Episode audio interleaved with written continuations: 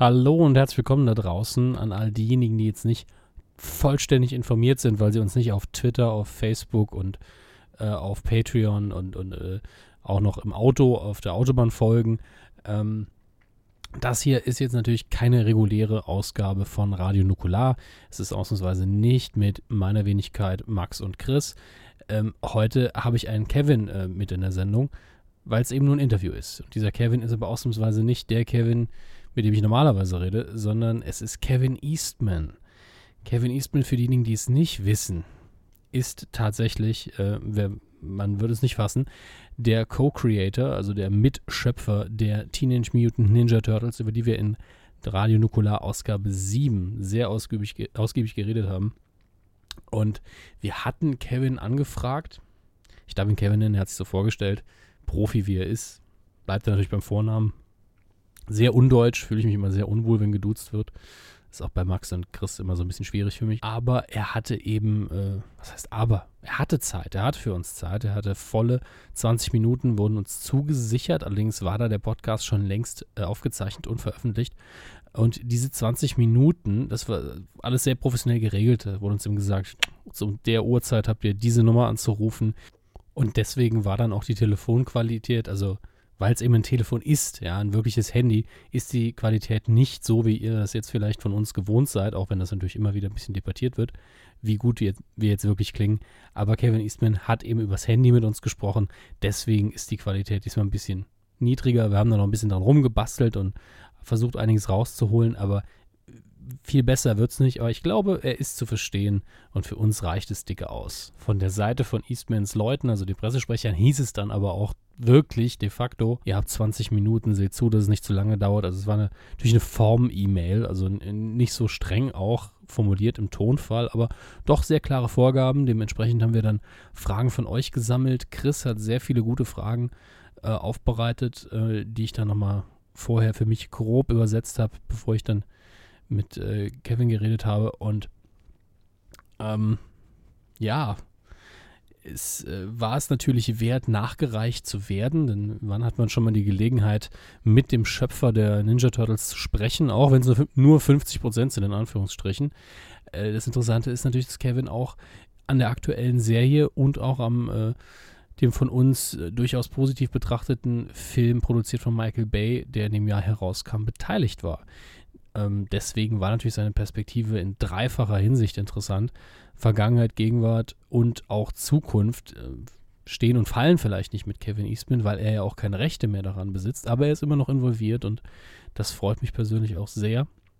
Das Gespräch war sehr, sehr nett und ähm, ja, ich will euch nicht länger auf die Folter spannen, möchte aber noch kurz darauf eingehen, dass einige von euch Fragen hat, gestellt haben, die er an anderer Stelle schon mal beantwortet hat. Wer zum Beispiel sein Lieblings-Ninja Turtle ist, das ist Michelangelo, das ähm, hat er schon sehr oft beantwortet. Unter anderem gab es auch vor kurzem ein Reddit Ask Me Anything, in dem er Rede und Antwort gestanden hat. Und ähm, da wollte ich dann nicht jede dieser Fragen in diese 20 Minuten reindrücken, die wir nun mal laut Ansage nur hatten. Es war dann gegen Ende ein bisschen mehr, das fand ich auch sehr gut weil wir gerade am Schluss nochmal was, was Kleines klären konnten, was mir gut gefallen hat. Bisschen anteasen hier, ich will es gar nicht äh, weiter ausführen. Deswegen, wenn eure Frage jetzt nicht dabei war, äh, ärgert euch nicht so sehr. Ähm, wir verlinken einfach den Reddit im Blogartikel, also das Ask Me Anything. Und ganz viele eurer Fragen sind da beantwortet, ähm, weil äh, es einfach Zeitverschwendung gewesen wäre. Es klingt jetzt unfassbar gemein, das weiß ich auch. Aber ihr habt es doch auch lieber, wenn wir Fragen stellen, die jetzt vielleicht nicht von euch kamen, und da haben wir durchaus einige ausgewählt, als äh, Fragen zu stellen, die einfach schon mehrfach gestellt worden sind. Und ich glaube, dass wir da immer noch nicht unschuldig sind. Also es gibt bestimmt einiges, was er schon hundertmal beantwortet hat, aber äh, Kevin Eastman ist Profi, das heißt, man wirft ihm einen quasi eine These zu oder einen Themenbereich. Ich hätte auch sagen können, Donuts. Please talk about Donuts for five minutes. Und das hätte er auch gemacht. Aber ähm, wir wollten es natürlich sehr Turtles-spezifisch halten, was vielleicht auch ein bisschen einseitig ist, aber man merkt ihm jetzt auch nicht an, dass er genug von den Turtles hätte. Und ihr habt jetzt aber bestimmt genug von mir und deswegen möchte ich euch jetzt mit Kevin und äh, den Fragen von euch, von Chris und auch von mir und von Max allein lassen. Äh, es war mir eine große Freude und eine große Ehre, das Gespräch führen zu können. Denn wann kann man schon mal mit jemandem reden, der einen großen Teil der eigenen Kindheit mit erschaffen hat? Und äh, entsprechend war ich auch ein bisschen nervös. Ein bisschen hört man es auch. Dennoch viel, viel Spaß mit Kevin Eastman. Hi, Dominic here.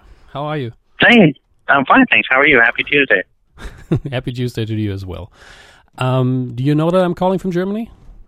Uh, yes, uh, and I think it's very late for you there as well. Oh, it's 8 p.m. It's fine. Oh, that's not too bad. No, I just did a, a an interview with a, a a company in Singapore just before I picked up for you. So they were two two thirty in the morning there. So Oh, that's not too bad. Eight eight p.m. is not too bad. I would have done that as well, but it's very convenient that it's 8 p.m. here and now. Oh no, that that's good. What what part of Germany are you in? Um, I'm right now in Bavaria. Oh, awesome.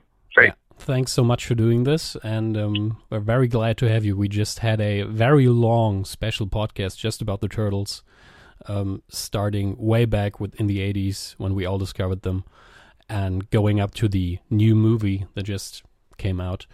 And we were one of the few people who were adamantly defending it because we liked it. I mean, there were certain parts we didn't like. I, I'm sure you heard your share of that, Yeah. but mostly we liked it. Oh, well, first, thank you. And no, it's like you know, it, it's it's funny. I worked on the new film for about four years, and and uh, you know, we always have the highest expectations when we do a project like that. And um, and I'm the same way as like you know, the director uh, Jonathan Liebesman was just a, a great guy and, and really enthusiastic and wanted to you know make the best turtle movie possible. Um, you know, even within the studio system, which sometimes can be difficult, but uh, um, both Michael Bay and, and Jonathan were great supporters, and um, you know they called me, um, you know, almost on day two or day three of them, you know, taking over the project and said, look, you know, we want you to, um, and they didn't have to. I don't own any rights in the turtles anymore, but they wanted, they said, we want you directly involved. We want to make the best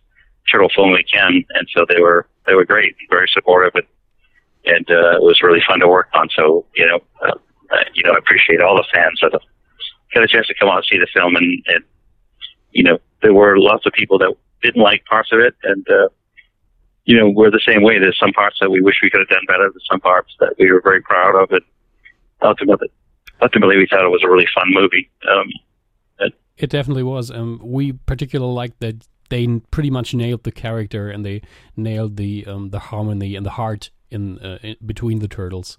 That's something that that's very important. no, I, I agree. Not to you know, but I couldn't agree more. That was, and again, that was uh, uh, a big concern. Is that they said, look, we, you know, we're going to do, we want to do some things different. We want to try some things, and you know, even some of the things like the origin story were inspired by some of the work I've been doing for the last three years on IDW with the with the new comic series. But we said, you know, they said whatever we do, we want to make sure we we keep the humor and we keep the heart and soul, and we make a, an action picture that you know is contemporary, so that you know fans of you know uh, Are there certain martial arts films, you know, Yes, of course. yeah. So Um, are there certain parts though that you would change for the inevitable sequel because there will be one? The movie made money, so um, they're probably already uh, debating it, and maybe you're not even allowed to talk about it. But just to throw this out there, what would you probably change? Well, you know, it's like um, you know, nothing in the sense that um, you know what we uh, evolved the um, the script into, which was just a, a we wanted to keep it a very simple, basic um, turtle story in the sense that it captured, you know, the turtles' origin um, and you know their their rise to become the characters they are. Their you know uh, their father figure, Splinter, of course, which was very important, and then you know April, who was um, you know a, a key character from issue two in the original series all the way through, you know, all the different versions of the turtle. So we just wanted to strip it down to, you know, those, you know, those components with the, the main bad guy being the Shredder. So I think that putting anything else in the original movie or the first movie, if you will, um, just sort of try to fit too much in and might have been too confusing. And, you know, it was our hope that if the first movie worked, then we could expand uh, on the foundation of the first movie and, and then bringing classic characters like, you know, Casey Jones, of course, which is a, a you know, a, a key character in all the turtle versions, um, and bad guys like Krang and other muties, you know, whether they be, you know, Bebop and Rocksteady or some other version of them. But um, they'll definitely, in the second movie, will build up the foundation of the first and bring in other characters, uh, known and unknown, uh, which is which is super exciting. That's true. Uh, you mentioned the origin of Splinter, and there are very, a lot of them. Which one is your favorite? Well, you know, it's it's you know when we originally did Splinter as a character um, in the original Turtle comic, it was you know his evolution was um, you know what else would live down in a sewer, which would be rats, and so it was a natural uh, you know uh, evolution of you know a rat getting exposed to the mutagen and becoming the father figure and raising the turtles uh, with a bit of a history, of course. Um, but you know, I think that you know if I had to pick you know, any version of the Turtles uh, origins or, you know, the, the best telling of all the Turtle stories, I would say would be Turtles movie one, uh, you know, with, you know, Definitely. Steve Barron and Jim, you know, Todd Langen writing and, and Jim Henson bringing the characters to life. But that's, that's probably the truest version of, uh, what I call the turtle origin, the closest to the original comic books anyway. So, um, but I, you know, at the same time, I enjoy some of the variations as well. We, you know, we worked on them when we had input on them and, enjoyed them as well. Um, as an as a comic book artist, if you look back at the comics, is there a part you're particularly proud of? Within the comic book series, the comic books. Yes.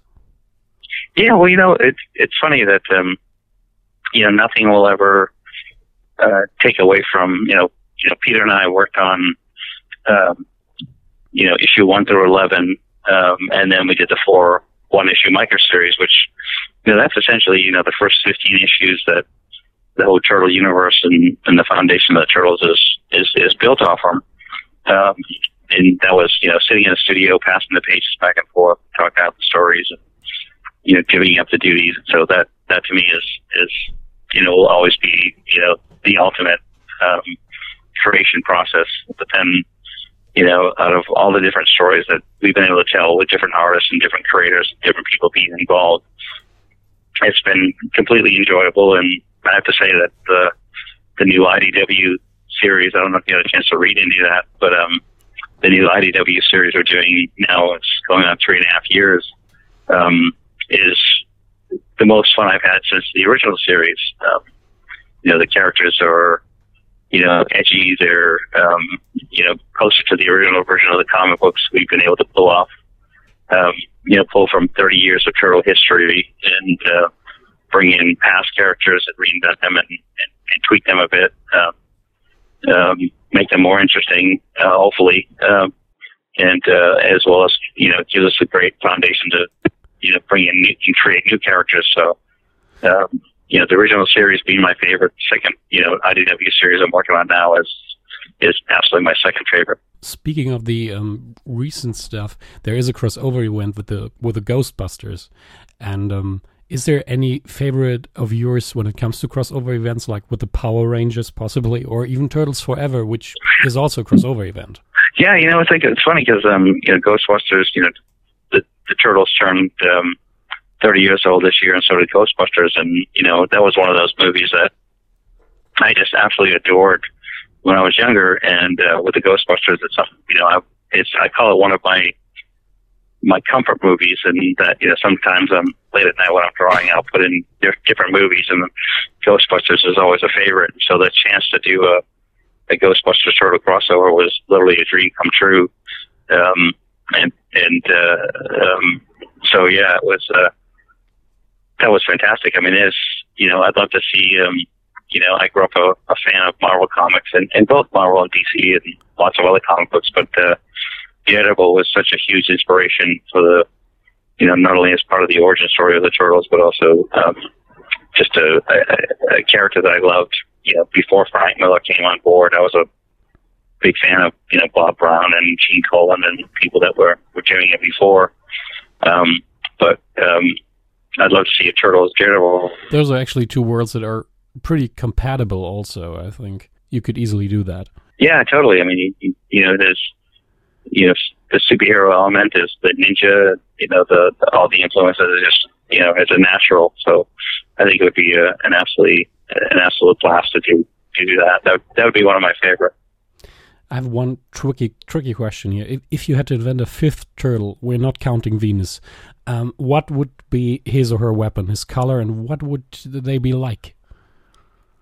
Well, you know, what's what's interesting is um, you know the history of Venus uh, as a creation was based on actually um, when Pete and I were developing a uh, fourth turtle movie with uh, New Line Cinema, who you know did the original the original three movies.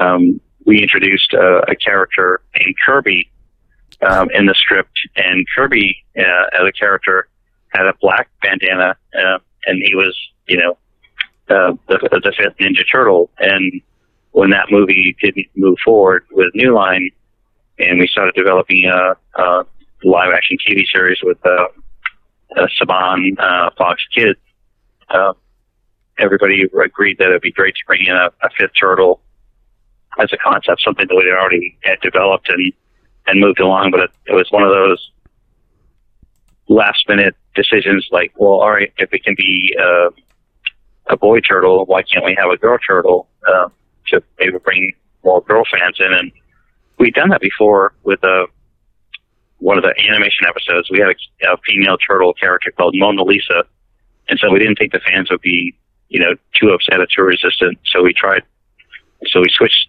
you know, Kirby as a fifth turtle to Venus, and uh, most of the fans didn't like it. There are certainly some fans that do like it, and uh, you know, I worked on that series pretty hard, and it, there's a lot of great things I, I thought that came out of that series. But uh, yeah, but I would say uh, um, I like the uh, the black bandana as a color, or uh, Venus was a kind of more of a powder blue, a lighter blue than Leonardo's color, and and uh, she used a variety of different weapons. Uh, but uh, yeah, man, there's so many to choose from. It's been 30 years, so there's probably some stuff you're not completely satisfied with. Is there any business or um, artistic decision when you're looking back at it you kind of regret?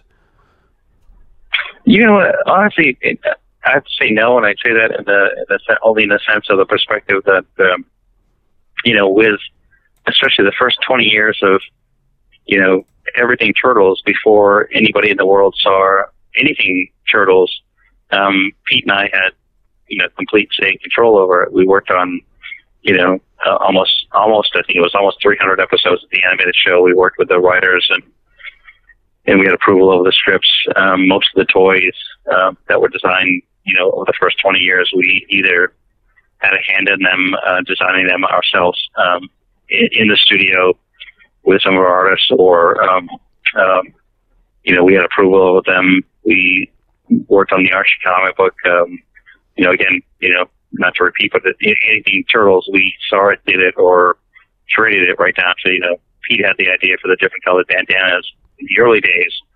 Um, so there are, out of all the different versions of the turtles that have been out there, there's some that I don't like as much as others. There's some that I think are super strong, but you know, um, I love them all. Uh, you know, you know, the, I don't know if you remember. Have you seen the Turtles Forever movie? That's the one I, um, I, still haven't picked up, and I really need to because I've seen some some screen caps, and I really like the concept a lot. Oh, it's fantastic, and that was a really fun project because we get to include, you know, the original '80s, you know, late '80s, early '90s turtles with the 2000 turtles, the black and white turtles, uh, you know, um, the 2007 Imagi produced uh, uh, animated movie. I thought had just you know, some amazing scenes in it. The particularly the scene with Raphael Leonardo fighting on the rooftop in the rain was just you know reminiscent of you know Highlander and so many other classic films. And yeah, we just you know there's there's you know with each of the turtle projects we worked incredibly hard on it and uh, uh, tried to make the best story and the best film we could. And some were successful, some were really successful, some weren't as successful, but uh, you know we still put the same energy and enthusiasm into all of them, you know, right up into including the, the new film, which I enjoyed quite a lot. We have a few uh, questions by listeners of our podcast. Uh, we just picked a few of them, and they're most of them are pretty easy, I think, to answer for you. Um, Marius asks, "Why pizza? Why not chicken wings or hamburgers?" That's a great question. And what's funny is that uh, when I was in high school, um, actually probably uh, five or six years before the Turtles were created, my job in high school was I worked in a pizza parlor. Um, I worked, I cooked pizzas, you know, day and night, um, and I ate a lot of pizza. So, you know, when you think about like, um, all right, if you're talking about a, a concept as absurd as Teenage Mutant Ninja Turtles, um, named after Italian Renaissance painters, uh, what would be the silliest thing that they would eat? Um, you know, again, my history with pizza, I said, well, pizza, of course. And it was, with this made everybody laugh, and we just thought it was a natural joke. And, and you know, that was part of the humor that we, we enjoyed bringing to uh, also, the turtles whenever we could. So, yeah. also, visualizing it, I think pizza is probably the best image you can pro- possibly have because burgers and chicken wings that, that sort of doesn't look right in a way. Um, Sebastian, Sebastian asks, why were the turtles named after painters of the Renaissance? Well, you know, it was um, it's it's interesting. You know, when I was in, uh, I was very young, um, uh, drawing all the time. I love um, you know, comic books and cartoons, and and my dad was a, a big uh, uh, art, history and history fan, and that got me really interested in in both those things. And I really got attached to um, Leonardo da Vinci as a as an inventor and a, as an artist, as a painter and a sculptor. And even you know when I was in high school, I graduated in 1980. My I did this huge mural at my high school before I left. Um, uh, of uh, my tribute to Leonardo da Vinci and his creativity. So when you know Pete and I were coming up with the origin of the turtles, that was like, um, you know, uh, what should we, you know, how were they born? How were they you know, how they made, how they trained, what should we name them? Um, you know, traditional Asian Asian names um, seemed the most logical, but it didn't seem to be silly enough. Um, we felt that even American names, you know, uh, Doug, Bob, Steve, still wasn't silly enough. Um, and so I kind of blurted out. I said, you know, hey, what if we name them after, you know, Italian Renaissance painters like, you know, Leonardo or Michelangelo or Raphael? And Pete thought it was really funny, so we we just said, okay, that that fits. That's silly. That that fits this absurd concept. So yeah, that's that's the origin of the name. I have uh, one big question that that kept keep uh, coming up was. Are you aware of how much um, the turtles changed in Europe from time to time? I mean, you're definitely aware of the Hero Turtles name change, um, but you aware that the German cartoon series as well as the movie uh, was a bit kid friendlier? They um, the dubbing was a bit kid friendlier, the jokes were a bit sillier, and they introduced a lot of Batman '60s sounds like "pow" and "wow" in, into the movie, the first real life movie. Did you know that? Well, you know, it's, what was we found interesting is that um, you know you have to, I guess, put into perspective that um, Peter and I never thought, you know, not only the first Turtle comic book would sell, we never thought that the first Turtle cartoon would work. We never thought the the toys would sell. Um, and every time those things happened, and you know, here in the United States, um, it was as surprising to us as it was to anybody else. Like, holy smokes, that this is really funny, and it's it's working here as an American concept. But then, you know, what was even more mind blowing is that each time I went into a different country, whether it be, you know, in the in the United Kingdom, they changed it to um, it wasn't Teenage Mutant Ninja Turtles, it was um, Hero Turtles, Teenage, Teenage Mutant Hero Turtles, and you know, I think um, Spanish was uh, French or Spanish was Tortuga Ninja, um, and and so there was always different variations that you know would adapt to you know. Uh, specific, you know, cultural isms, um, which to us was uh, amazing that, you know, that that they that they would want to adapt them, and then the fact that they actually worked in those territories. I mean, you know, I've been to Munich um, and and uh, Hamburg and uh, uh, um, you know, I've been to you know um, London, France, Spain, um, Argentina, you know, uh, um, different parts of Asia. And what's amazing to me is that it it works in those territories. That there's still something that breaks all the language barriers, all the cultural barriers.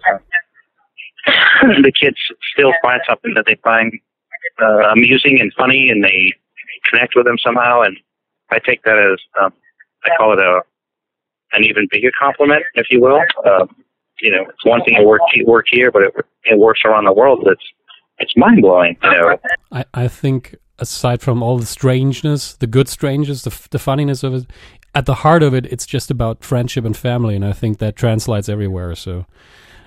Um, no, and that, you're exactly right, and that's because people have asked that a lot. They said, you know, what is, what do you think that is makes the pop the the turtles popular in all these different places around the world? And I said exactly what you just said, which is, you know, it seems like the camaraderie, the, the the friendship, and the family, and the support, and that they're all kind of misfit characters that, um, you know, um, I think most young people, uh, in some ways, feel that they might be a little bit of a misfit or a little bit of a mutant, if you will. Um, they might feel, you know, uh, that they don't fit into certain cliques or don't fit into certain things at school or their job or whatever, but they, you know, because the turtles aren't, you know, black, white, or yellow or any race, creed, or color, um, I think it connects on uh, on a bigger level. So, uh, you know, I don't know. It's like it's one of those happy accidents that you know, the right idea at the right time with the right, you know, positive message uh, just seems to work somehow. Kevin, thank you so much. I know we're running out of time. I would ask more questions, but I, I have been told to really keep it short. So, um, well, oh yeah, no, just you know, just make sure. Yeah, uh, um, um, we're actually we're driving up to. Um, we live in San Diego, and we're driving up to LA. We're actually working on uh, some of the new Turtle episodes um, for next year and so we're just heading up to work. So it it works great to to get a chance to chat you up and, and answer any of your questions. So if you yeah, if you have anything else, um, yeah, have, don't be shy. Otherwise, uh, I have one more question, which is kind of silly. Sure. Did you ever listen to the uh, theme song in German of the old cartoon show? You know, uh, um, I'm sure I did back in the day, but, but my, the life of me, I can't recall. And I, it was. Um, I can play it for uh, you. I'd love to hear it because you know that um, you know, uh, there's a TV producer named Chuck Lorre. Yeah. Who did uh, Big Big Bang Theory and, and Two and a Half Men. He and, wrote the original theme song, right? Yeah, you know that. Yeah, he wrote the original theme song, which is so funny that uh, you know that that you know that, that, to see how far he's come. But yeah, I'd love to hear the the German one. Okay, here it goes.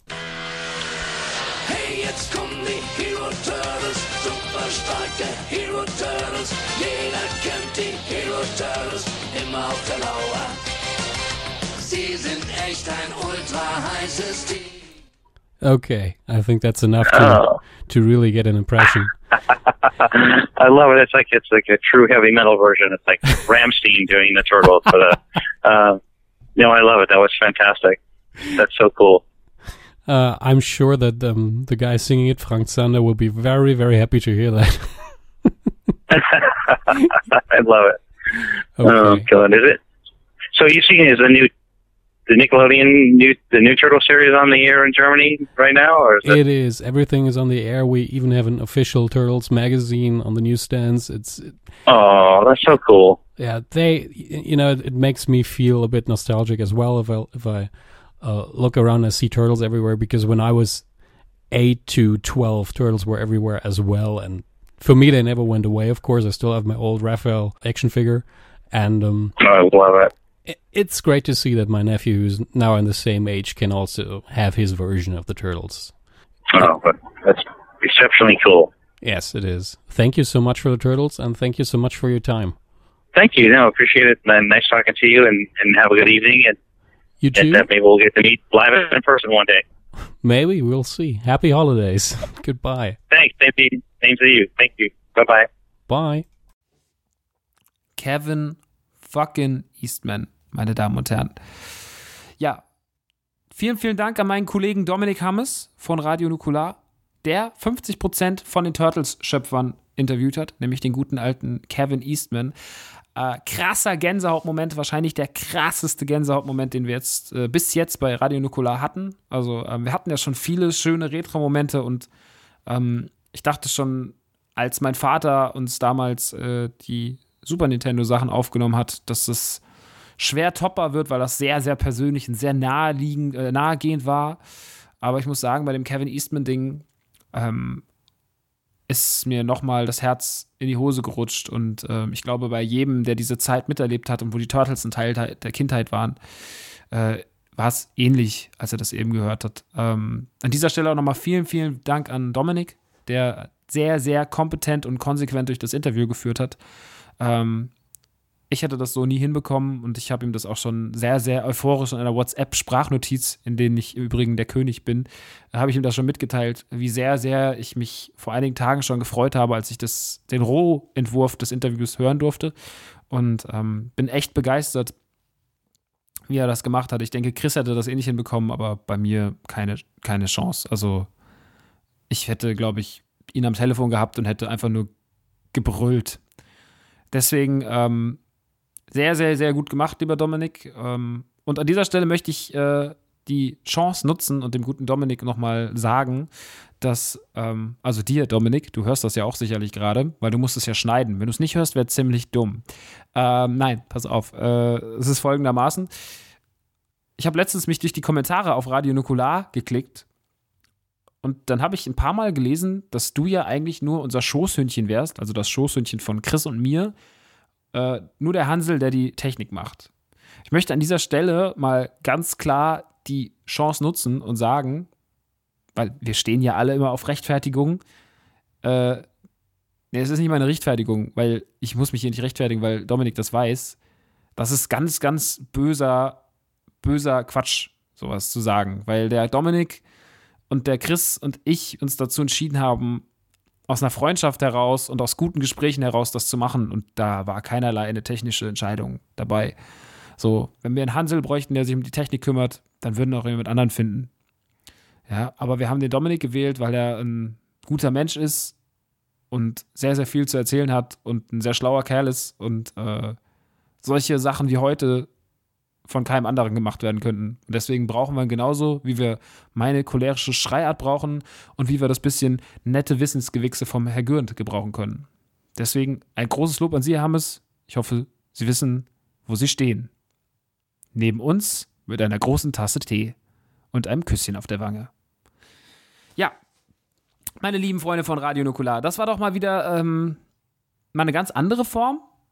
Kleiner, kurzer Podcast, aber ein Geschenk an euch für die ganze Treue, für die ganzen Patreon- Freunde, für die ganzen Likes auf Facebook und auf Twitter und, und, und. Also wir haben echt äh, momentan, Radio Nukular ist ein unfassbares Herzprojekt und freut uns, dass es so viel Anklang findet. Das sagen wir aber immer wieder und wir müssen es eigentlich, glaube ich, gar nicht mehr sagen. Die nächste Freu äh, Freude, die nächste Freude auch natürlich, aber die nächste Folge mit dem Titel Zivildienst, meine Lieben, wird in den kommenden Tagen zum Wochenende, zum Montag, Dienstag, spätestens wahrscheinlich, wenn die Technik nicht versagt, das ist ja immer so ein bisschen schwierig, wird online gehen. Das Thema ist der Zivildienst. Wir haben einige Gäste am Start. Wir haben unter anderem 3 Plus, alias äh, Tim und Psycho Dino aus der Crow Band, äh, Tim Hielscher von Gamerscore und äh, einen alten Schüler von mir, weil ich an einer ähm, freien Schule meinen Zivildienst verrichtet habe und äh, mit einem Sechsklässler damals ein ziemlich äh, großer Bruder, kleiner Bruder Freundschaft hatte. Und ähm, darüber gibt es viele, viele witzige Geschichten. Ähm, und ja, warum er dann es erzählt, das werdet ihr dann hören. Ähm, des Weiteren gibt es sehr, sehr verrückte Anekdoten von Chris, die teilweise auch äh, wirklich schockierend sind oder auch von Dominik. Also es gibt allerhand Sachen und auch unsere Gäste erzählen einiges verrücktes Zeug. Es lohnt sich auf jeden Fall einzuschalten, wenn man unterhalten werden will. Lernen werdet ihr daraus nichts, aber ihr werdet Spaß haben. Das ist auch das Ziel von Nukular. Ja, damit möchte ich mich auch verabschieden mit meinem Abschlussmonolog, meinen dankenden Worten an Dominik. Und ich hoffe, wir hören uns dann spätestens bei der Zivildienstfolge. 2014 war wunderbar, 2015 wird noch besser. Mein Name ist Max Nikolas Nachtsheim und das hier ist Radio Nukular. Wiederhören.